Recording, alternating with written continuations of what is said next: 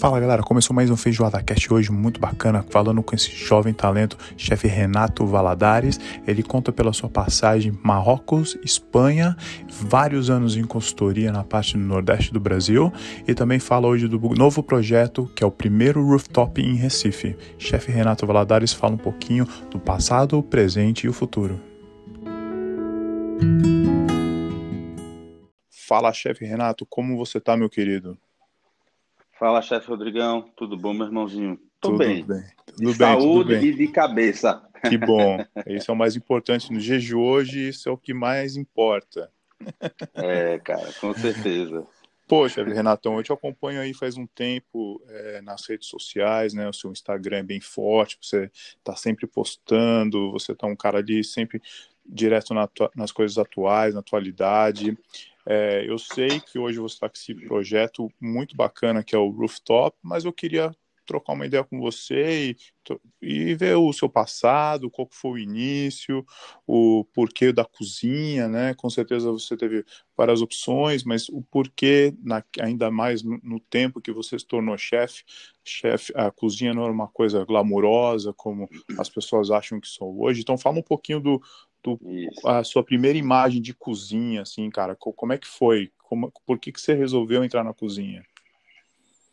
Então, Rodrigão, é, se a gente for, vamos, vamos pegar lá do passado mesmo, né? Para fazer um, um, caminho cronológico, né? Bem bacana.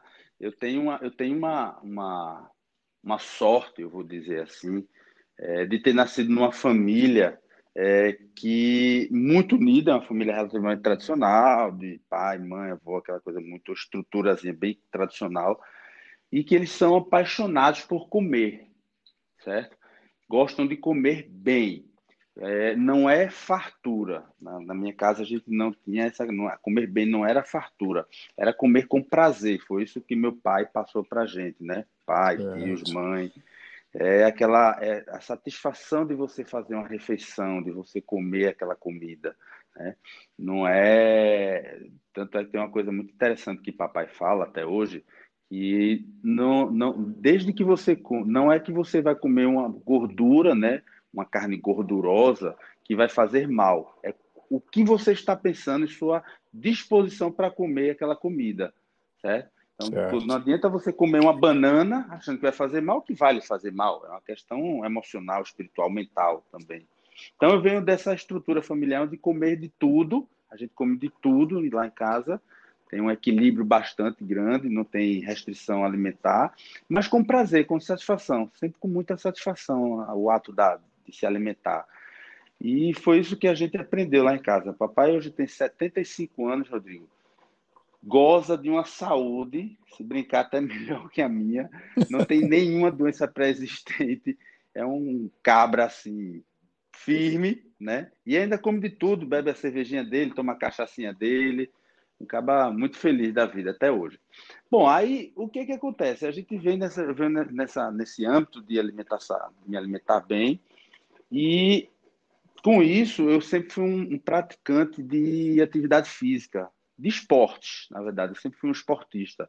Né? Eu gostei, eu gosto de fazer futebol, gostava de pedalar, gosto de escalar, é, de correr, fazer natação. Passei 15 anos da minha vida pegando onda, surfando, morando perto da praia. Aqui em Recife a gente mora na praia, né? tem uma vantagem muito grande. A gente tem um, um litoral lindo, de águas belíssimas, quentinhas, né? mornas, e ondas para a gente surfar também. Então a gente acaba virando surfista também nesse, nessa fase da vida da adolescência até mais velho. E eu gosto, e com isso eu aprendi a querer, já comia bem, claro, então eu tinha necessidade, eu comecei a fazer minha própria comida. Eu com 14 anos mais ou menos, eu comecei a me alimentar fazendo a minha própria refeição e pensando nos horários que eu tinha que comer, porque eu era eu jogava no time de futebol, eu surfava e pedalava, para você ter ideia, dos 14 anos até os 25 eu fazia isso. Gostava de atividade física, sabe? Me alimentar bem, comer, é, é fazer atividade. Eu era muito regrado nisso. Então, com, essa, com isso, eu, eu comecei a fazer minha comida, como eu acabei de falar, quando eu tinha, acho que uns 18 anos, 17 para 18 anos, eu nem imaginava, na verdade, na época não existia esse glamour que hoje a, a, se mostra sobre o, o, mundo da cozinha, sobre o chefe de cozinha, né, sobre o cozinheiro. Não existia, na verdade, nenhuma imagem sobre isso.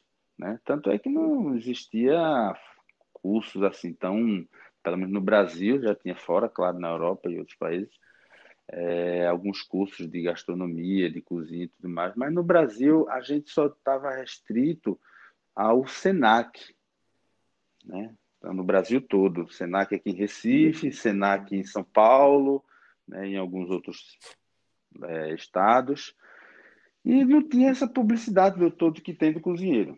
Certo. Então, eu não imaginava em momento algum que seria cozinheiro, nem passava pela minha cabeça. Eu, na verdade, estava estudando, me preparando para entrar na faculdade de jornalismo.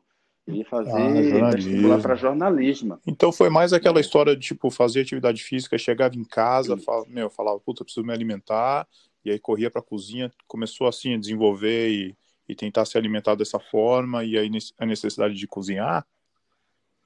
Isso, Boa. isso, exatamente, Entendi. é bem por aí. A gente tinha, a gente teve uma fase da vida da gente, tinha gente para cuidar da gente, né, empregada, menino, mas depois esse tipo foi ficando grande e tem uma coisa muito bacana, apesar de eu ser do Nordeste, a gente sabe que o Brasil é um país relativamente machista e no Nordeste a gente tem uma cultura um pouco machista ainda, né? E minha família é do sertão, veja que, que coisa interessante, é sertaneja e é muito mais machista ainda. Só que meu pai, ele não é um cara machista.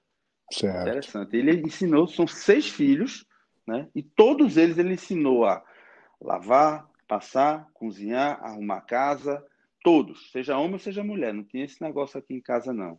Era uma, foi uma coisa bem interessante. Né? Já um homem sertanejo, da sua idade, nordestino, é, ter essa visão assim mais abrangente do, do, do universo, sair desse, dessa, dessa educação que ele teve machista, ensinar os filhos a como viver a vida e se educar. Muito, é uma coisa bem, muito, bem bacana que eu muito peguei bacana de passagem. Mesmo, muito bacana. Né? É. Aí, assim, eu... Aí, bom, aí eu estava me preparando para estudar para entrar na faculdade de jornalismo, né? E fiz a faculdade, fiz o vestibular e não passei. Aí fiquei meio frustrado, fiquei naquela e depois eu ah, vou fazer, eu adorava, amava fotografia. Tem, uma, tem um período da minha vida de dois, três anos bem, bem interessante, desses dos 18, 17, 18 até os 21 anos, mais ou menos, que eu tentei fazer várias coisas na minha vida. Meu pai até ficou uma fase meio preocupado, assim, rapaz, esse cara não vai dar para nada não, na vida, não. Ele não se decide nada. Todos meus irmãos já encaminhados e eu naquela, vou fazer fotografia agora. Aí comecei um curso de fotografia e desisti em poucos meses. Caramba, não é isso que eu quero, não. Aí eu disse, vou estudar história. Vê? Aí fui fazer vestibular de história, passei e não quis entrar. Aí meu pai, minha nossa senhora, esse cara quer o que da vida? E eu acho que teve mais uma ou duas coisas que eu, na época eu tentei fazer, bem interessante, e desisti. O, a cozinha, isso, continuar fazendo atividade, me alimentando, fazendo minha comida, aprendendo perguntar como é que fazia um feijão, como é que fazia um, cozinhava arroz, como é que fazia uma carne uma galinha guisada, uma galinha cabidela, né? E aprendendo. Mas ainda naquela, naquela isso 2004, 2005, ainda naquela visão de que nem imaginava ser cozinheiro, nunca.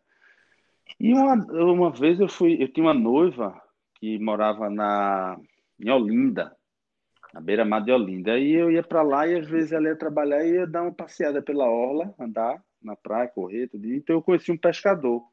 Foi, essa, é, é, foi aí foi o divisor de água, foi bem interessante. Porque eu conheci esse pescador Jingo, me lembro até hoje, nunca mais eu encontrei, talvez um dia eu vou encontrar e agradecer a ele por ter virado cozinheiro. foi bem interessante. Aí a gente saiu para pescar 5 horas da manhã. Ele, vamos pescar um dia, bora, vamos pescar. Naqueles barquinhos pequenininhos remando, lá para o mar, lá para dentro do mar. E ele Conversa vai, conversa vem, a gente falando sobre cozinha, que eu gostava de cozinhar, ele também, coisa e tal. Um dia todinho dentro do barco, dois caras pescando, tinha que ter muito assunto, né? Imagine. Aí chegou uma hora que ele falou para mim que tinha um amigo dele que era cozinheiro de um navio, certo? cozinheiro de cruzeiro, de navios de cruzeiro. E eu fiquei interessado no assunto, e ele começou a falar, falar, falar, e disse como funcionava, o que o cozinheiro fazia, e que cozinheiro era assim, cozinheiro era assado, e que existia um curso de cozinheiro no Senac. Aí eu falei, ah, interessante. Mas também, assim, não foi aquilo tipo, ah, pô, beleza, vou, quando tiver em terra firme, eu vou embora no Senac procurar saber. Cheguei, achei interessante e foi, foi, os dias foram se passando. Até um dia que eu cheguei no centro do Recife e tive que ir resolver umas coisas e passei na frente do Senac.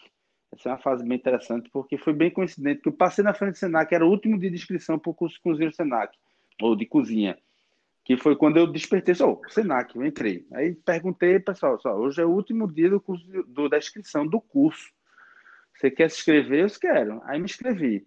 Na época, a gente fazia uma, uma prova né, escrita, era um vestibularzinho, pra, mais ou menos, e é, português, eu acho matemática, interpretação de texto, não me lembro mais alguma coisa. Eu tinha assim, eu acho que você concorria com as, cerca de mil pessoas. Daí você só passavam 40. Né? Bem, concor 40, bem concorrido, né? Nossa, é assim, é um curso, até hoje é bem concorrido, é bem interessante esse curso cozinheiro. Então, desses 40, passavam só 20, porque dos, era um peneirão, desses 40 passavam por que eles chamavam de ambientação, que você fica uma semana no Senac com um chefe de cozinha, um nutricionista, uma psicóloga, para ver quem se enquadra com o perfil para fazer o curso. Né? É bem legal isso. Aí eu passei, ah, é, eu passei. Eu fiquei entre os 20 e, e fiquei assim, feliz pra caramba, né? Só Pô. que o curso cozinha eu não, eu não contava com um detalhe, Rodrigo. Que ele era um curso de 8 da manhã às 5 da tarde, de segunda a sexta. Nossa, eu já trabalhava. Inteiro, e aí, você trabalhava ainda? Um ano. Eu trabalhava. Pô. Já estava com 21 anos, 22, eu acho. E eu trabalhava. Eu disse, caramba, o que é que eu faço? Já morava só, detalhe. Morava só já também há uns dois anos. E eu disse, o que é que eu vou fazer? Trabalhar ou vou fazer o curso? Então, eu pedi, tranquei minha, minha matrícula, passei e pedi, pedi seis meses para eles saber se eu podia trancar por seis meses. Eles disseram que sim. E eu tranquei e comecei a juntar dinheiro. Parei festa, parei saída, parei tudo, né? Juntar dinheiro. Juntar dinheiro, porque eu tinha que passar um ano ali me dedicando ao curso de cozinha. Sim.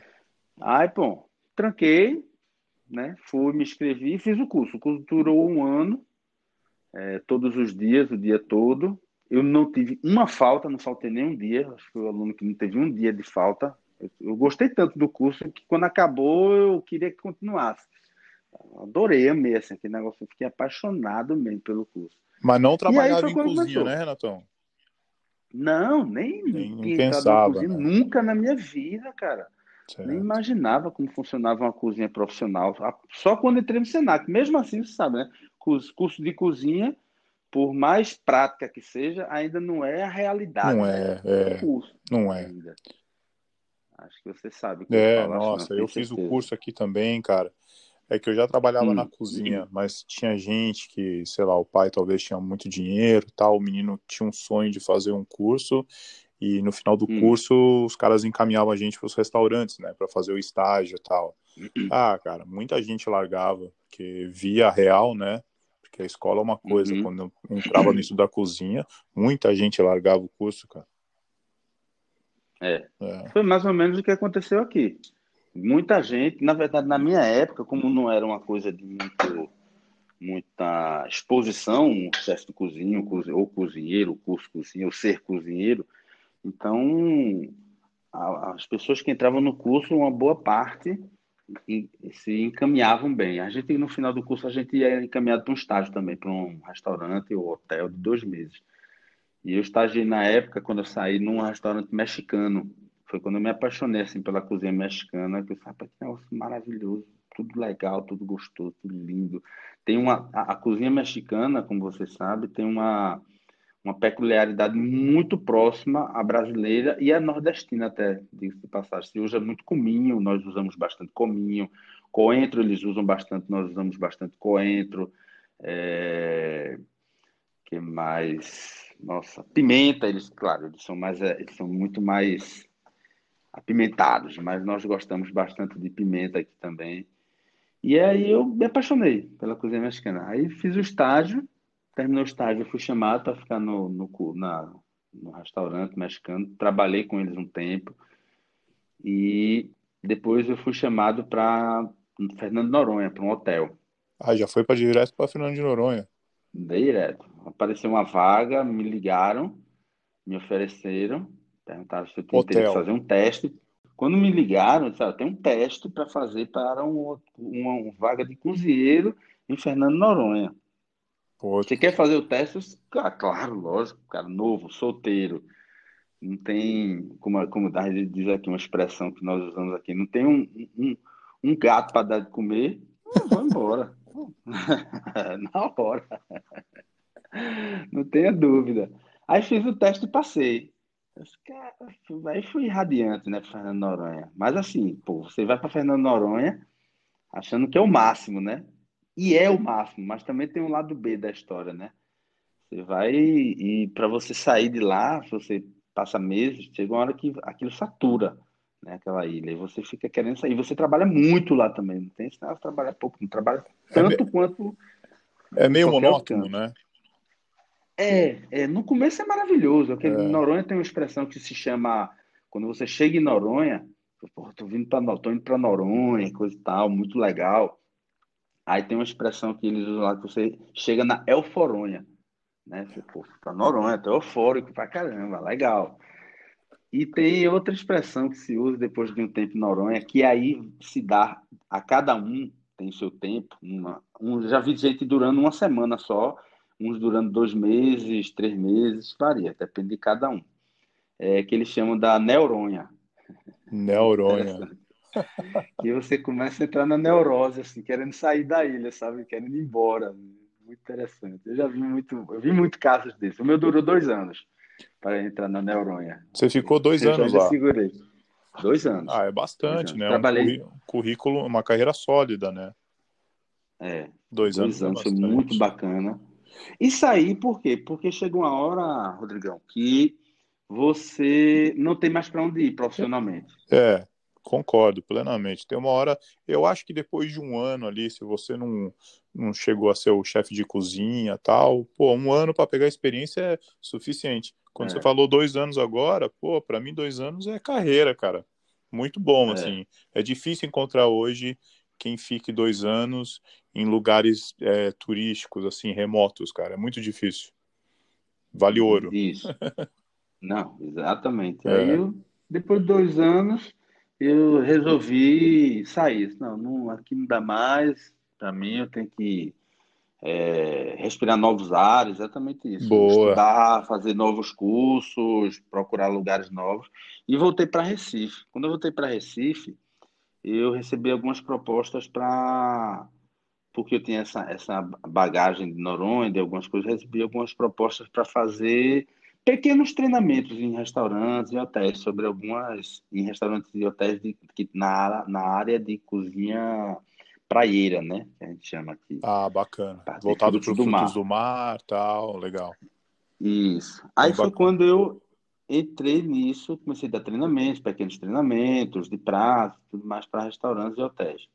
E aí voltei para Recife e comecei a dar esses treinamentos. Quando foi em 2011, eu fui chamado para o Senac para dar aula, uma aula específica, porque eu já era, na verdade, é, eu fiz muitos cursos de garde-manger e me especializei em garde-manger. E a gente que, só tinha um professor molhos, na época né? no Senac. Isso. São os molhos frios, Isso. fortes e toda a pré-preparação da cozinha, né? Ah, o coração da cozinha ali, né? O coração da cozinha. É. E eu me especializei muito nisso. E a gente só tinha no Senac um professor. Em Recife só tinha um professor que é excepcional, Antônio Medeiros, até por sinal foi meu professor, um grande professor. E eu comecei a me especializar nisso. E me chamaram para dar um curso de guerra de no Senac. Eu aceitei, fui dar esse curso.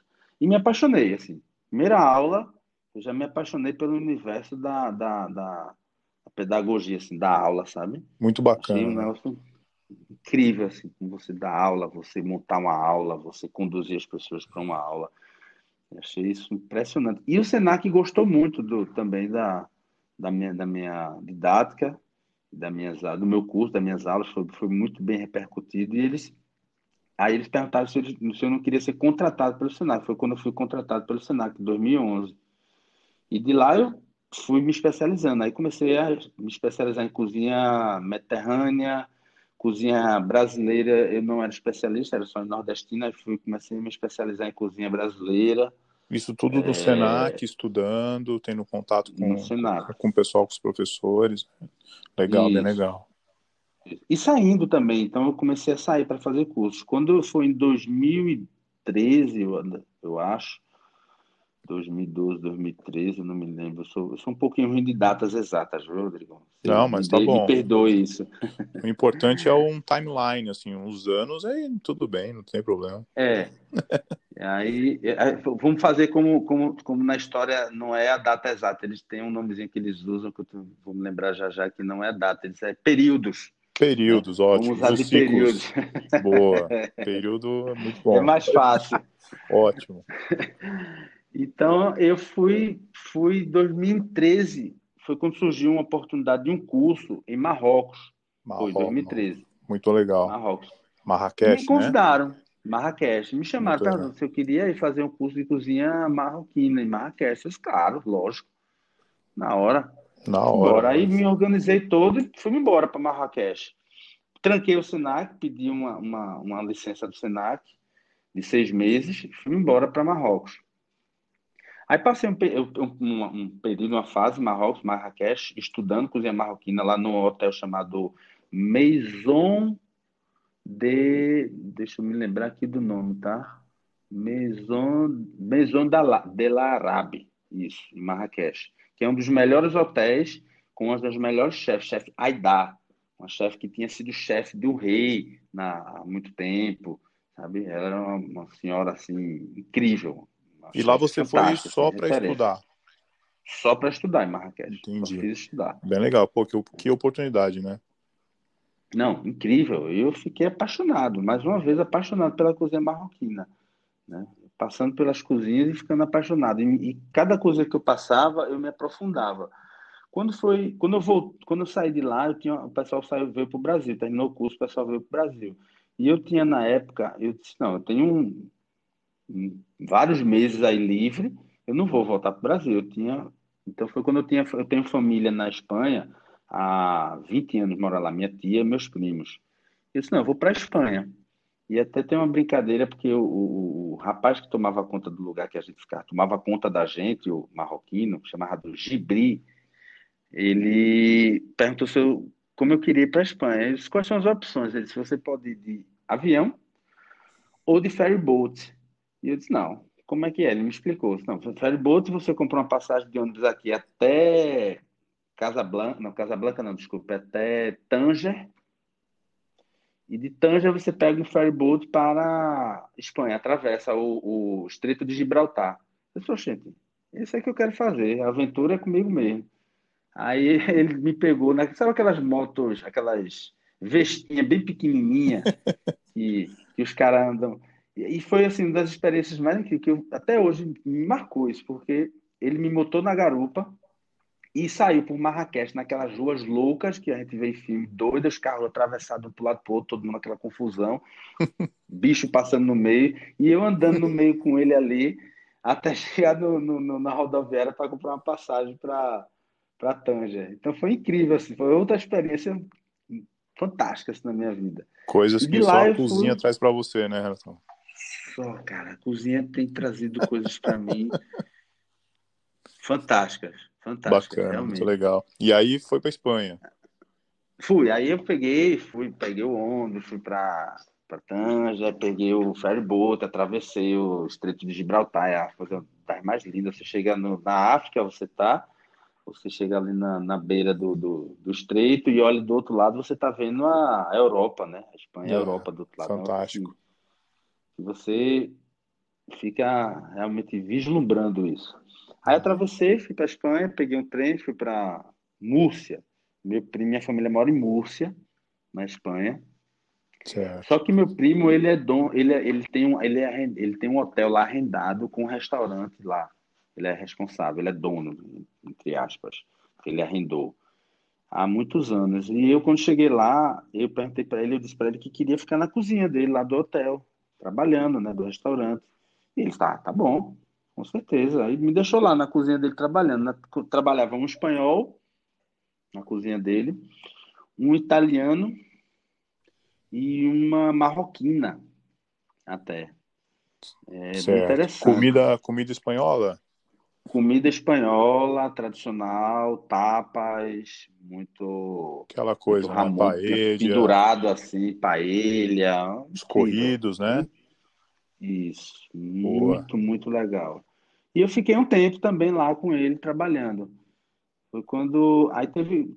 Perto do período de voltar, da data que eu tinha que já retornar para o Brasil, ainda dei uma saída de lá, ainda fui na para para Itália mas Itália eu passei poucos dias só, só para conhecer mesmo, só fiquei na, em Roma mesmo, fui fazer um tourzinho mesmo turístico de Boa. alguns dias só para conhecer, comer, dar uma volta. Claro. Porque como lá é muito prático, né? Na Europa você sair de um canto para outro é tão barato que é, é, chega a ser, achei absurdo. Eu fiquei, rapaz, como é que é barato? Você chega aqui numa agência, ah, vou, quero ir para Roma, lá em Múrcia, quero ir para Roma e quanto é a passagem daqui de ônibus, de, ônibus, de avião para Múrcia? Ah, 20 euros. Pô, 20 euros? Caraca, é muito barato, não é possível, velho. É, bem, é estranho até, né? É estranho. Né? É Tem estranho. certeza? Meu primo, meu primo ficava rindo da minha cara. É isso mesmo. Tem, umas... vai e volta. Tem dúvida, né? É. Aí eu fui, voltei. O restaurante, um detalhezinho que o hotel não fica em Múrcia, fica em Totana, que é próximo a Múrcia, é outra, outra cidade, outro distrito lá o hotel fica. Aí, bom, aí de lá eu voltei para o Brasil, né? Fiz Itália, Espanha, Marrocos, voltei para o Brasil. E continuei no Senac, só que aí com uma visão um pouco mais ampla do negócio, eu comecei a atuar de maneira a pensar mais em consultoria, além do Senac, pensar nas consultorias. Porque consultoria é uma coisa que tinha duas vantagens. É, me dá uma liberdade maior, certo? As consultorias, dar treinamento para a cozinha. Inicialmente na consultoria eu só dava treinamento de cardápio e de pratos, né? Certo. Isso lá no início, né? Quando você voltou de Noronha. Lá no início. Quando eu voltei de, Nor de Noronha, eu comecei a fazer em 2011, foi 2011, 2010, 2011. E fui para o Senac, dei uma parada e quando eu voltei da viagem, que eu voltei para o Senac, eu comecei a me aprofundar nas consultorias. Então, eu comecei a estudar mais consultoria. Então, o que é que eu comecei a imaginar? A gente não tinha, a gente não tinha consultores em Recife. Só tinha uns dois consultores.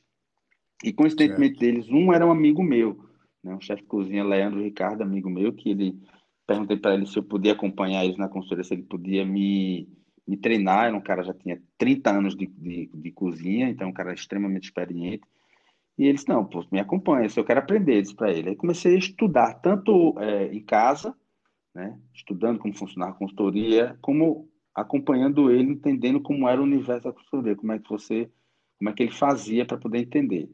E com dois anos, mais ou menos, eu comecei a montar uma estrutura de consultoria, onde a consultoria não precisava ser somente de treinamento de cardápio, né? Você implantar um prato, treinar o cardápio, implantar o prato, implantar o prato treinar cozinha a, como é, fazer aquele prato com a ficha técnica para sair padrão todos os dias e pronto, acabou. Não. Então, comecei a sentir necessidade. O, o, Brasil começou a dar um boom, o Nordeste, o Brasil em si, sobre financeiramente, economicamente, começou a melhorar, a respirar, e começou a se abrir muitos restaurantes, muitas empresas de maneira geral, mas muitos restaurantes também. E eu comecei a montar uma estrutura de consultoria, onde eu poderia pegar uma consultoria da concepção, certo? O conceito da cozinha até o prato pronto. Ah, tá. Você já pegou uma, um pacote maior, né? Pacote maior. Onde Boa. eu dava um treinamento, sei lá, de um mês, eu, de, meus, minhas consultorias passaram a ter no mínimo seis meses, onde eu debatia Fazer todo com acompanhamento de, acompanhamento de, de desenvolvimento, né? Isso. É, eu sentava com o, o, responsável, o dono que me contratava, né? Para a gente entender, entender o conceito que ele queria, a concepção, daí a gente desenhar, né? Montar o, o projeto e com esse conceito eu ia entender como eu ia até montar a cozinha, porque é diferente uma cozinha, por exemplo, de um bistrô, você sabe disso, de um bistrô de 50 lugares para uma hamburgueria ou para um restaurante, uma churrascaria de 400 lugares. A cozinha, claro. estruturalmente, ela tanto de proporção como de equipamento, de utensílio, como de layout, ela, ela muda. Então, eu tinha que montar... E você fazia tudo, parte de... É, você faz tudo, parte de equipamento...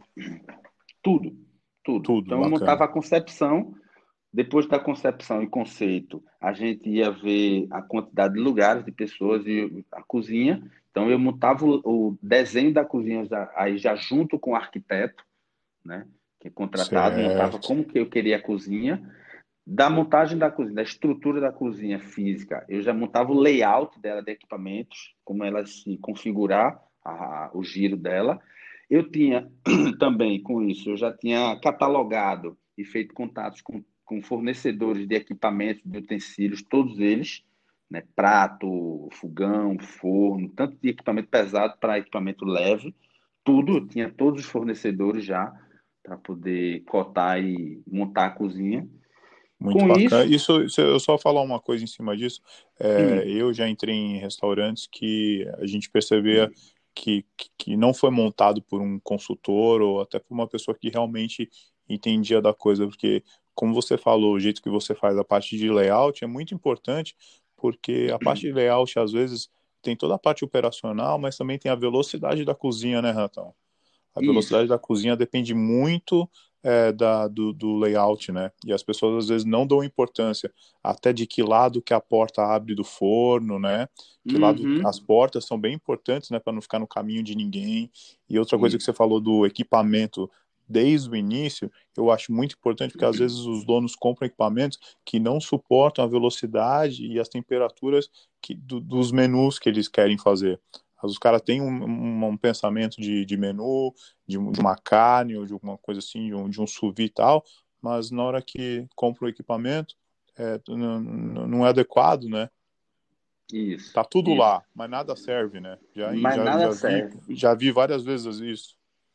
Cara, você falou um ponto bem importante que a gente pegou. A consultoria aqui no Brasil, ela não tinha um, um cunho muito comum não era uma coisa comum você contratar um consultor de cozinha, né, um chefe de cozinha consultor, para poder montar uma estrutura sua de, de, conceito, concepção até o prato feito na mesa.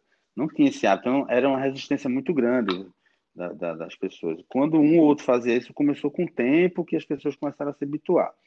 Muito bacana. E eles queriam, às vezes, assim, chegavam para mim e falavam, ah, o que, é que a gente tem que comprar de equipamento? Disse, não, calma, que a gente precisa. Vamos por etapa. Eu não posso dizer para você, compre isso, e de repente isso não vai se adequar ao, ao conceito, proposta, ao prato que a gente definiu, né? porque isso vai mudando. Os caras vai, é. Outra coisa que a gente vai fazendo, e os caras vão dizendo, ah, mas eu queria que fosse assim, fosse assado tal. Aí você tem que convencer o cara, até porque não da, ser daquele jeito, dizer para ele, cara, você que me contratou, você tem que entender que eu tenho conhecimento e vou melhorar a sua cozinha, otimizar a sua cozinha da melhor maneira possível, para você não ter problemas, né? Muito bom, né? pensar montada. no futuro, né? Pensar num dia cheio, né? Pensar Isso. quando rola aquela festa dentro, ainda tá rolando o serviço também, dobrou as pessoas dentro do restaurante. Ih, mas a gente não estava preparado para isso. Pô, não pensou, né? Perdeu dinheiro, pois né, é. Natão? Fala aí. Pois é, não, exatamente. Aí você vem com isso, aí tem, aí bom, aí tem equipe, né? Eu fazia também seleção da equipe, é, com a equipe aí vem o treinamento, é, cardápio. Tem outra coisa bem interessante também, né, com essa falta de costume, de hábito da, antigo, o pessoal tinha com a contratação de um consultor, que quando você fazia os pratos, eles, eles ouviam falar em ficha técnica, já tinham ouvido alguém comentar, eles queriam que eu desse a ficha técnica sem, sem começar o treinamento, sem começar a cozinha a funcionar. Né? Não, montei o cardápio, cadê a ficha técnica? Calma, eu, isso é não é um cardápio tradicional. Se a gente, a gente tem um cardápio aqui autoral, eu não posso dar uma ficha técnica para você de algo que eu nem testei ainda, que vai mudar coisa, detalhezinho aqui no prato. Às vezes é um detalhe mínimo que eu digo para eles, ah, vou usar, sei lá, 50 gramas de leite, 50 ml de leite, mas no final, quando eu testei o prato, eu precisei botar mais 20 ml de leite. Então, vai alterar. Então, os caras não entendiam muito isso. Hoje já conseguem entender. Então, era uma, era, era difícil fazer uma consultoria, não era uma coisa fácil, prática, né? Era uma coisa. Boa. Mas eu peguei umas consultorias muito bacanas de pessoas muito legais, de, de empresários assim, gente boas. Me lembro de um, um, um dois sócios, chamavam-se Marcelo e Roberto. Os caras novos, empresário assim, bem sucedido em Recife. Os caras têm várias cafeterias, vários restaurantes. Fora a marca que eles têm, eles também têm franquias os caras com a cabeça mente muito aberta, assim, são, são pessoas que eu costumo citar de maneira geral, porque como empresário, eles são inteligentíssimos, sabe? É, é, tem uma mentalidade muito evoluída de, de, de, profissionais que eles contratam e eles sabem dividir, porque a gente, a gente cresce ouvindo dizer que sociedade não é bom, né? Ah, sociedade se fosse bom, não sei o que, isso, aquilo, tem os ditados aí. E eu, e eu acredito muito em sociedade, desde que fique muito claro os objetivos e as, as competências de cada um, e que nenhum interfira no outro. Né? E esses dois caras se tornaram modelo, e hoje são amigos meus, é, onde quando eu tinha que dialogar com sobre um assunto da consultoria, ele chegava num certo ponto que dizia, ó, isso aí já não é comigo, fala com o Roberto. Aí eu conversava com o Roberto, o Roberto, ó, isso aí já tem que falar com o Marcelo, que já é competência dele. Os caras não chocavam. Eles tinham uma, uma, um profissionalismo assim que é uma coisa absurda, incrível. Incrível. Cada um no seu quadrado, né? Para um, um bem maior, né? Para um bem maior. Incrível. Muito bom. Coisa que a gente encontra com é, sócios por aí brigando e coisa e tal. A gente sempre encontra, né? Infelizmente. É. Bom, Aí, nesse, nesse período de consultoria também, eu, eu, como eu rodava bastante, além de Recife, eu comecei a rodar para Natal, Maceió, comecei a ir até interiores de Pernambuco. É, o Senac começou a fazer também, junto com o governo do estado, festivais gastronômicos, e eu comecei a participar, dando aulas e palestras, né, né desde 2012, 13 também. Quando esse festival gastronômico, a gente trazia chefes do Brasil e até de fora de outros países. E a gente começou a fazer aquele velho intercâmbio, né? trocando ideia, conhecendo um, conhecendo o outro. E eu conheci alguns, dentre eles um cara que é assim, é um sumidade aqui no Brasil, é amigo seu também, chefe Paulo Machado, que é um Opa. grande amigo, né? um grande profissional, que a gente vai falar mais dele. Eu vou até deixar você falar um pouco dele também, porque você tem um conhecimento bastante dele, do trabalho dele. E ele, ele é pantaneiro, né? Como como você sabe, do Mato Grosso do Sul, e ele me convidou numa dessas desses projetos dele aí o Pantanal. E eu fui ao Pantanal, conheci a cozinha pantaneira e me apaixonei. Então comecei a viajar pelo país.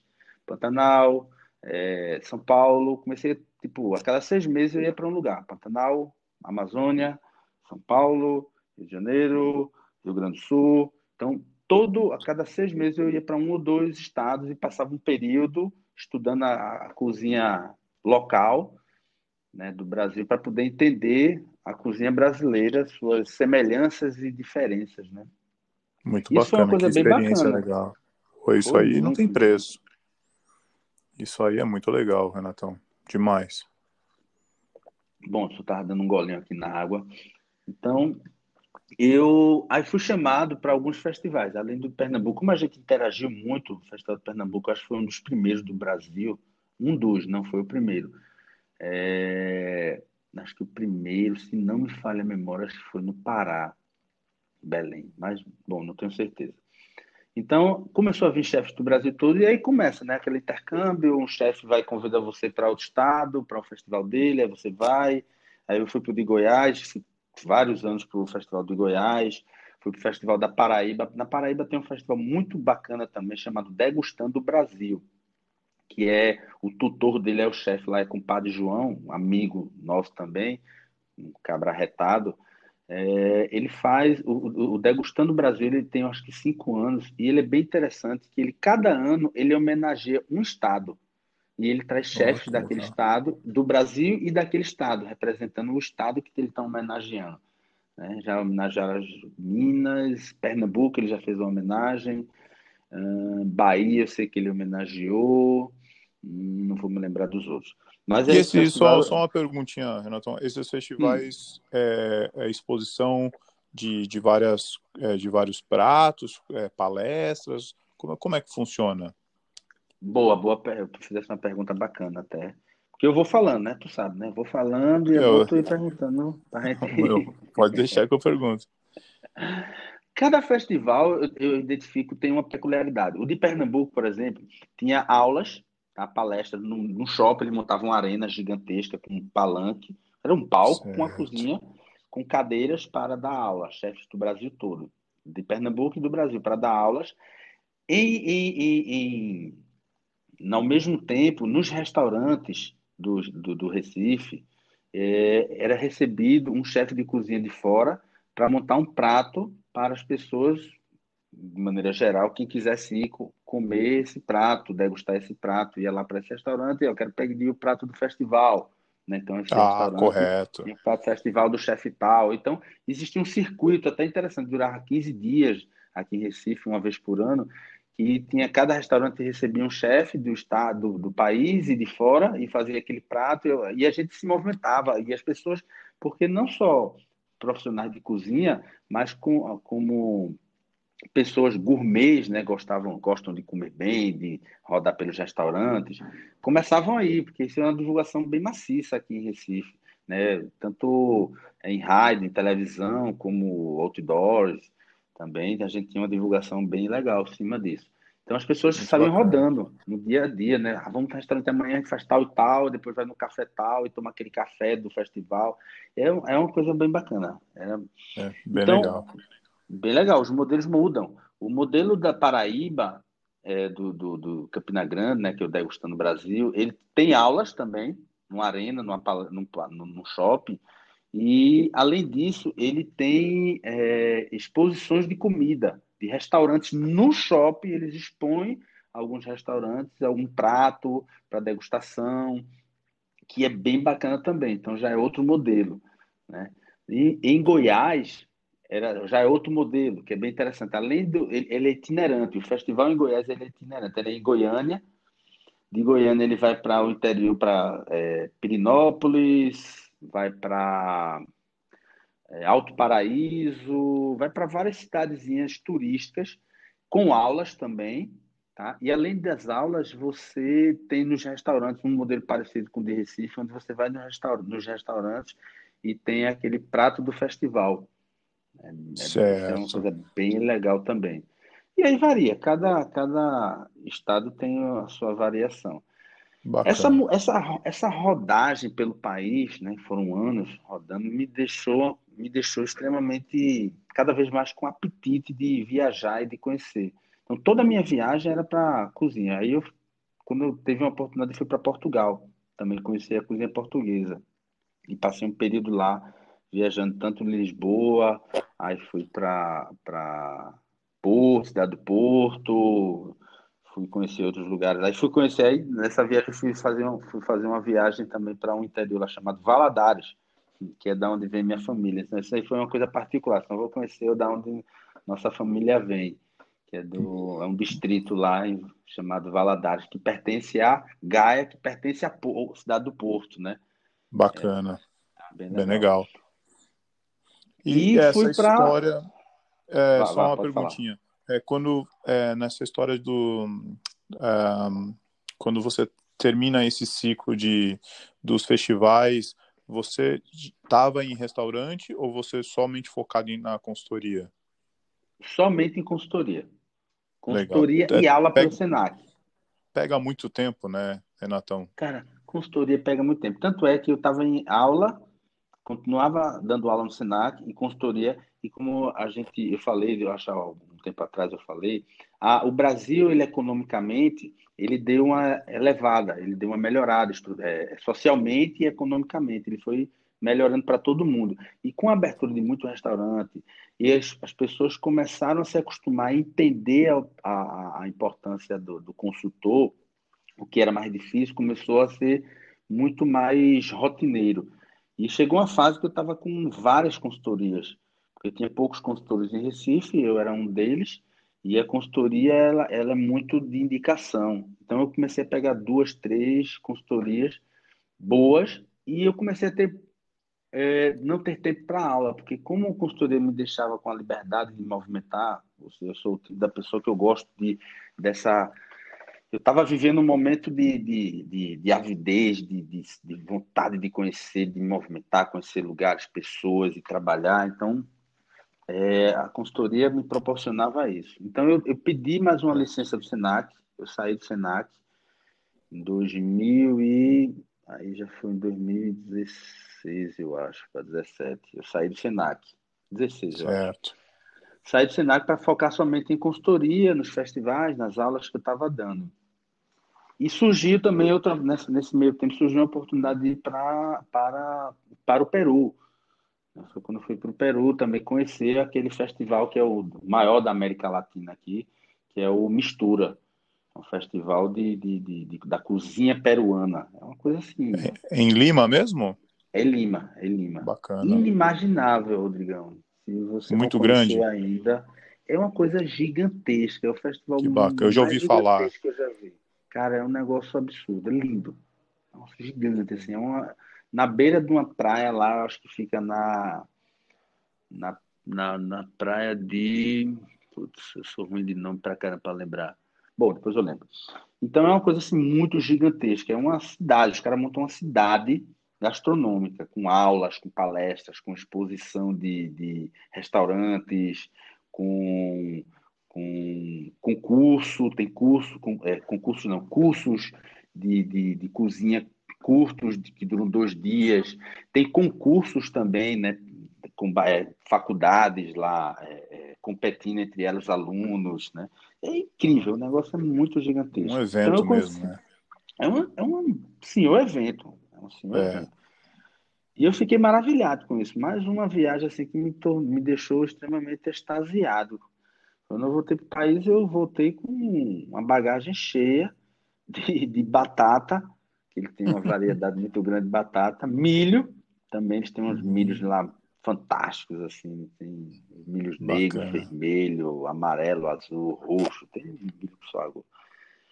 É. Mas, mas uma, uma parte delas ficou, eu vou, vou, contar uma história bem engraçada aqui, que foi na alfândega. Uma boa parte dessa minha, dessa minha bagagem ficou presa na alfândega porque não pode trazer de outro país produto in natura, assim, né? Tem uns certo. riscos de, de, de, contaminação, de, de transitar é, é, é, fungos, bactérias e vírus, né? Que eles falam. É, só que eles não ficaram com tudo, porque o cara, o, o responsável da federal, que era da alfândega, foi lá em São Paulo isso. Eu comecei a conversar com o cara, que era de cozinha, batendo papo com ele, tudo mais, ele abrindo minha mala, tirando os produtos lá, os milhos, as batatas que estavam ali, as pimentas, né, os arris.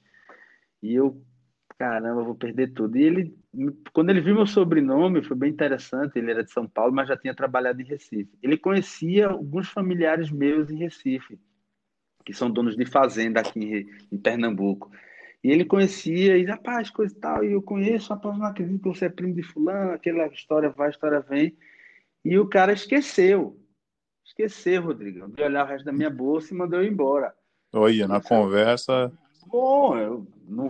Bom, vamos embora, né? Com meu Claro, é, o cara não abriu, não é culpa tua, né? Você tava ali, você, você queria mostrar, né? Mas o cara. Mostrar, quis, o cara então, não quis ver, não posso fazer nada, né?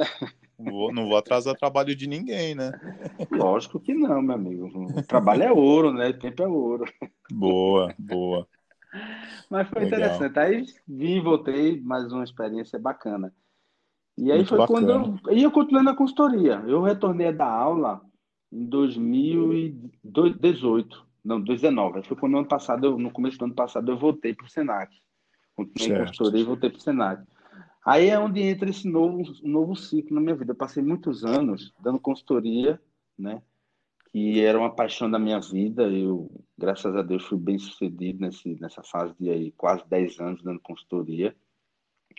E fui evoluindo, né, amadurecendo essa questão de, de, de consultoria e dando palestras, rodando pelo país, fazendo muitas amizades, conhecendo o Paulo, né, o Padre, é, nossa, quantos, a, a, a Daniele Dawi em São Paulo, uma amicíssima minha, que eu fui muitos anos em São Paulo, muito recebi, recebido por ela, assim, todas as vezes que eu estava lá, uma pessoa, uma amiga que eu tenho uma paixão, costumo dizer que eu sou, eu amo meus amigos, né, e a Dawi é uma das pessoas que eu amo bastante, É, e dentre os outros, tem o Moa, o Moacir também, que é um chefe de cozinha incrível. Hoje ele está em Portugal. E a gente foi conhecendo vários, né? O Beto, do, do de Roraima. Nossa, eu não tenho nem como mensurar aqui de tantos, tantos amigos que a gente faz, né? O Guga Rocha, no meio do caminho. Nossa, muitos amigos. E eu fui chamado no ano passado, é onde entra esse novo ciclo, como eu queria. Eu comecei a cansar um pouco, engraçado, eu nunca achei que ia cansar depois de quase 10 anos rodando para cima e para baixo. Passei uma fase eu eu tive um período da minha vida eu comecei a dar consultoria além do Nordeste, peguei algumas consultorias fora, treinamento, um em São Paulo, um, treinamento somente, e uma consultoria em Goiás, na Chapada dos Veadeiros, na risoteria é, que eu ia todo a cada seis meses para lá, que eu estava viajando tanto que se eu passava dois, três dias em Recife era muito na minha casa. E eu, você está em cima de avião, vai para um canto, vai para outro, chega uma hora que cansa. Aí eu, no ano passado, eu comecei a pensar, poxa, eu queria dar uma parada.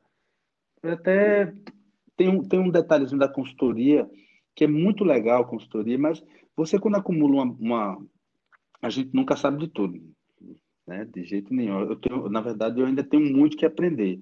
Mas a gente chega uma hora que me deu uma sensação, Rodrigo, de, de, do tipo assim, eu preciso montar algo que seja minha cozinha, porque consultoria você monta para os outros, o que os outros Isso. querem, é. né? Você monta o Isso. conceito dos outros. Fica um espaço no peito. Fica um espaço no peito. Você realiza depois o sonho tantos, dos outros.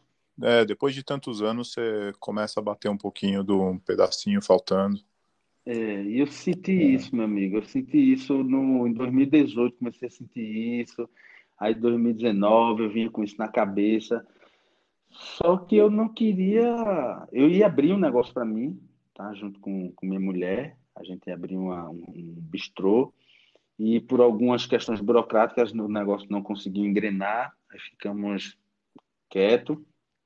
Quando foi no ano passado, eu recebi uma ligação de um amigo meu o Jason Vieira, que é um chefe de cozinha também internacional e, dono de, de, fazenda de camarão no Rio Grande do Norte. E ele ia abrir um negócio com uns sócios em Recife, que eles fizeram pesquisa de mercado, são empresários de vários ramos, dentre eles de restaurante mesmo, são quatro sócios, donos de vários restaurantes, várias coisas em. E eles iam abrir um negócio assim, que seria o, o restaurante em Recife. E eles me, me ligaram para conversar comigo. E eu fui. Até aí, não sabia nem o que, de que se tratar. Foi quando eles me convidaram para esse restaurante que eu estou hoje, que é o Caju Rooftop, que fica no Boa. telhado do, do, do Museu do Caju do Sertão, que é um museu que ganhou prêmios no mundo todo, a de arquitetura e como museu, arquitetura estrutural de fora, né? e como museu também, porque ele tem um museu permanente de, de Luiz Gonzaga lá. E no telhado dele já tinha uma estrutura de um restaurante montado, mas certo. nunca tinha sido usado. Né? Certo. E os caras entraram na licitação, era licitação, e ganharam. Aí pouco. Depois que eles entraram, parece que eles entraram assim, sem muitas pretensões. Quando eles ganharam a licitação, eles ficaram, opa, ganhamos. E agora? eles disseram. Agora a gente Agora precisa fazer o, negócio acontecer. Vai ter que chamar o Renatão. É, aí eles me ligaram, então assim, foi uma, foi uma. Quando eles me mostraram o projeto, Rodrigão, era uma, foi um negócio assim, incrível. Os caras me mostraram o projeto 3D. Eu fiquei realmente assim. É, é, é, tem uma palavra que eu quero usar, mas eu às vezes me falha. Eu fico tão emocionado, de verdade, sobre essa casa, que eu fiquei me arrepiando vulgarmente dizendo, popularmente dizendo, me arrepiando. E o, negócio era uma coisa grandiosa, um lugar para 300 pessoas, um lounge, um lounge não, uma área externa assim, gigante, que os caras montar vários gazebos com bar no meio, uma, uma arquitetura linda, e a parte fechada, toda de vidro, com a vista para o mar, já tem uma vista para o mar, assim, belíssima para quem conhece Recife. Você conhece Recife, Rodrigo? eu não conheço o Recife, mas eu acompanho e entrei no, no Instagram tal e no site. Eu vi as fotos do lugar, é maravilhoso, né? Uhum. Não, o lugar é lindo, lugar é lindo. Eu digo, é. eu, eu, eu, sou suspeito, mas um suspeito de embasado, né? O lugar é lindo em Recife. A gente tem um restaurante todo de vidro, né, capacidade para 100 pessoas, e a parte externa com vários gazebos, com loungezinhos diferentes e muito bacana. Tudo né? isso né? muito muito incorporado à cultura sertão, do sertão, né? muito cacto, muita vegetação misturado com vegetação é, é, tanto do litoral como até o sertão e muito bem pensado. E é uma vista linda, como dizendo, para um lado a gente tem a vista do mar, né? que a gente fica na beira da praia do, do mar do, do, do Recife Antigo, e para trás, quando a gente olha, a gente vê todo o Recife antigo, todos os prédios antigos de cima, assim, uma coisa lindíssima. Bom, então a, qual, é, qual, é o conceito que os caras me mostraram? Queria, eles disseram que queriam uma cozinha nordestina, autoral, certo. contemporânea. E a gente foi conversando, conversando, e disse, olha, vamos fazer, vamos um pouco mais além. Tem alguns lugares no Brasil, nessas 10 anos viajando, que as pessoas já têm esse conceito de cozinha nordestina contemporânea já estão usando. São Paulo a gente tem já uns dois, né? Na Paraíba mesmo, João Pessoa, a gente tem um grande chefe de cozinha lá também que faz um trabalho muito bacana, contemporâneo, nordestino, né? Então eu disse para ele, vamos fazer alguma coisa mais, mais brasileira, não somente nordestina. A gente tem um lugar fantástico, tem todas as, as pretensões do mundo, e a gente fez, eu fiz um cardápio é, exatamente de todas as minhas viagens pelo Brasil, em 10 anos andando pelo Brasil, tudo que eu aprendi e com as pessoas que eu conheci, que aprendi e aprendo diariamente com eles, com esses chefes espalhados pelo país amigos. Então eu fiz uma cozinha brasileira. Eu costumo dizer que a cozinha do Cais Rooftop, ele é uma cozinha brasileira com pegada nordestina contemporânea. Ele não é uma cozinha nordestina. Entendi entendeu? Entendi, porque... porque você queria colocar um pouquinho das suas viagens, né? Isso, isso. Tem toda a influência, e, trabalhou e, tantos anos em consultoria. E como a gente estava falando desde o começo que a gente começou a falar nessa, nesse papo, é, eu tenho uma, uma, uma relação de, com a comida desde da minha infância, né? Então, eu queria trazer também para o cardápio um pouco do, da, da afetividade certo? certo. Então, eu misturei a minha cozinha, a cozinha do Brasil, que eu andei, com elementos internacionais que eu viajei, mas um pouco da afetividade. Todo o cardápio ele tem um pouco de afetividade.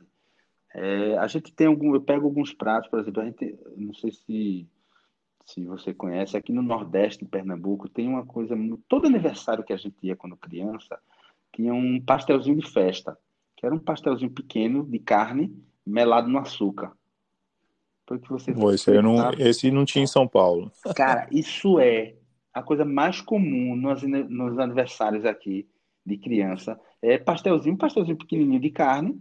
Depois que frita, você joga ele no açúcar, mela ele no açuquinha Boa. e come.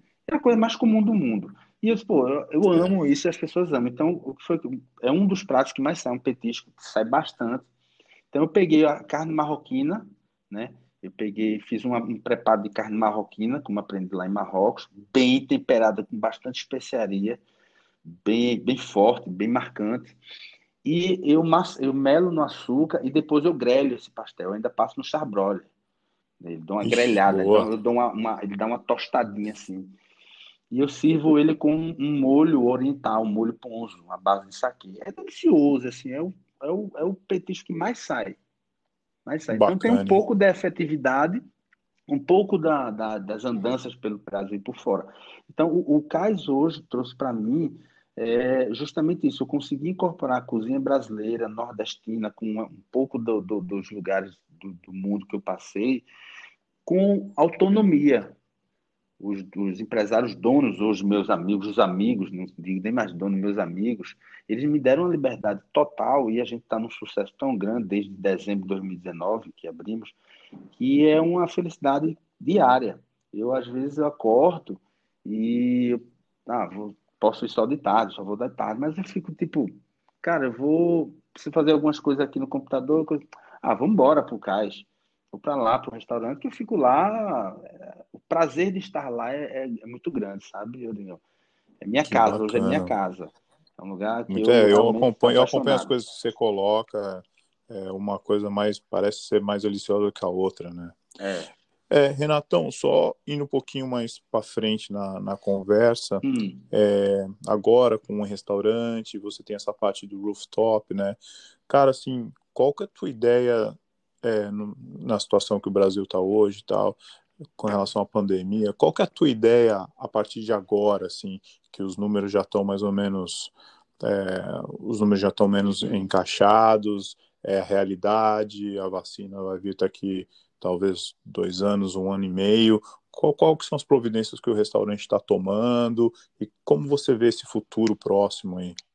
Ah, então, é, bom, as providências a gente tem tomado de acordo com, a, com as determinações da, da Anvisa, né, Vigilância Sanitária, a gente tem seguido todos os protocolos, distanciamento social, todos os funcionários de máscara, face shield, é, álcool gel espalhado por todos os lugares, todas as mesas. A gente tem um funcionário que no salão que quando sai uma mesa de uma família, é, automaticamente a pessoa vai lá fazer a higienização. Né? Nas entradas tem medição de temperatura, álcool em gel, distribuição certo. de luva, é, saquinho para botar máscara. É, sentado pode ficar sem máscara, claro, na mesa. É, mas quando levanta para ir no banheiro, fazer qualquer coisa, todo mundo de máscara, a gente tem até pessoas lá foram contratadas para poder estar, tá, porque às vezes saem, é muita gente, é um ambiente bem grande, tem umas, fica tocando, a gente tem atrações com sax, com violino, um DJzinho, a gente faz umas coisas bem, uns, uns sons lounge, assim, bem bacana, e as pessoas estão bebendo ali, comendo, coisa e tal, esquece. Então a gente vai, ó, bota máscara, vai lembrando. A, a, a, perspectiva, eu vejo aqui no, no, Brasil, ela tem melhorado. As pessoas perderam medo. Então, tem dois lados da moeda isso, Rodrigão. Um é essa perda do medo é boa, mas não da responsabilidade. É importante isso. Que é, perder o medo para um brasileiro, é, você sabe muito bem, às vezes é, se, se vem, vem acompanhado de responsabilidade. Então é importante que as pessoas percam medo, claro, de sair, porque logo no primeiro mês que a gente reabriu, a gente teve um, uma dificuldade das pessoas saírem para os restaurantes porque ou para outros lugares por, pelo medo mesmo né, da, da, da pandemia, que é real, o, a, o vírus, né?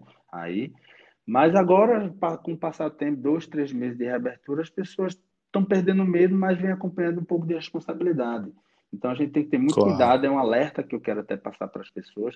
Continuem usando máscara, álcool gel, luva, um distanciamento, né? É muito importante isso para poder a gente não ter um problema de segunda onda, porque no Brasil eu tenho muito medo por a gente ter uma, uma, uma oscilação política e econômica muito grande, a gente poder passar, ter, ser pior para a gente uma segunda onda do que para certos outros para outros países que têm uma estrutura econômica e política um pouco mais é, fortalecida. Então, eu espero que a gente não passe por isso e até acredito que não.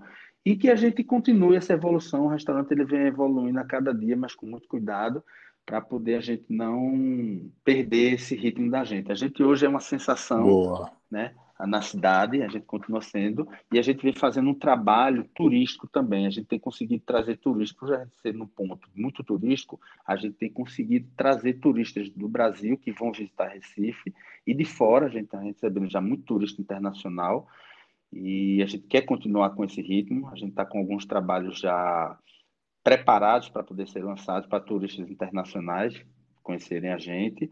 E com isso a gente vai trabalhando sempre também o cardápio. A gente lançou essa semana agora o cardápio da semana, onde a gente está resgatando, porque o cardápio é todo autoral, baseado na cozinha brasileira. Né? Então a gente certo. lançou tipo o prato do dia. Além do cardápio autoral, é. você pode vir no restaurante e comer, quem é turista, aquele prato tradicional nosso, pernambucano. Então a gente tem alguns, por exemplo, a gente tem uma carne Boa. de sol na nata, a gente tem a feijoada pernambucana, que coincidentemente poucos, até pernambucanos mesmo, não sabem o que é uma feijoada pernambucana, que é um pouquinho diferente da feijoada tradicional de feijão preto, com muita carne de porco e carne bovina, né? A feijoada pernambucana ela é feita com feijão mulatinho, ou alguns conhecem como feijão carioca, aquele feijão marrom. É, Feijãozinho, isso. Muita carne, como o feijão, a feijoada certo. tradicional Porém, além de muita carne, ela vai com muito, muito, muito legumes. Ela vai com girimum, cenoura, machixe, quiabo, repolho, batata doce, batata inglesa, eh, milho. Ela é bem colorida mesmo, a feijoada pernambucana. Então, a gente está lançando também, a gente está usando do espaço da gente para poder resgatar um pouco da cultura também brasileira, tradicional brasileira. Ah, e o próximo passo nosso, tá? Sei que a gente está chegando ao fim, mas o próximo passo nosso agora, que a gente já está desenhando o projeto, é trazer justamente chefes do Brasil e do mundo para uma semana com aquele chefe, tá? Vamos fazer um cardápio especial com um chefe tal, chefe de, de, tal lugar, né? Então a gente vai fazer uma brincadeira. A casa é da gente, a gente quer que as pessoas saibam que nossa cozinha é aberta, a casa é aberta para os amigos. Eu recebia um antes da pandemia, um amigo meu, que é chefe de cozinha de Portugal, daquele do Sim, lá do Tivoli, e ele passou dois dias com a gente aqui, o Filipão Valente, é, trocando ideia, conversando, me deu muitas ideias, um cara experiente, me deu muitas ideias também, trocamos. E assim, a casa é aberta para os amigos, para você, meu amigo, convite faço agora aqui abertamente, a casa é sua, Espero lhe receber Pô, aqui para cozinharmos juntos, brincarmos juntos, porque esses são nossos claro. projetos futuros que a gente não para, a gente não quer parar, a gente quer estar toda hora movimentando essa casa linda que nós temos aqui para vocês, para o povo, né? para todo mundo, meu irmão. Que bom, chefe Renato sempre em evolução. É muito legal escutar o restaurante que colocou essa estrutura é, nessa, nessa nova nessa nova situação que a gente se encontra com relação à pandemia, muito importante. As pessoas, claro, que acabam voltando porque se sentem seguras no ambiente, ainda mais com essa comida fantástica que você apresenta para os clientes, essas ideias, assim, essa, essa visão sua com relação ao turismo e trazendo o chefe de fora. Pô, muito. Renatão, foi uma aula aqui, cara, de, de consultoria, de pandemia e, pô, muito legal, cara, de ter aqui, meu. Muito obrigado, viu? Ô, Rodrigo, eu que agradeço, cara. Foi muito bom. Esse, esse bate-papo, para mim, é sempre satisfatório. Muito bom. Eu que agradeço. Muito obrigado é, por essa oportunidade. Imagina, obrigado. Precisa de alguma coisa, precisa de alguma coisa aqui da Austrália, cara, só dá um toque que, pô, te ajudo com, o maior prazer. Mande, mande, mande um canguru para mim, tá? Pra poder eu mando sim. ah, meu amigo, obrigado, obrigado, meu irmão. Viu? Até a próxima. Fica, fica com Deus. Fique com ele também, tá? E tchau, tchau para você e para todo mundo aí. Um abraço. Um abraço, irmão. tchau. tchau. tchau.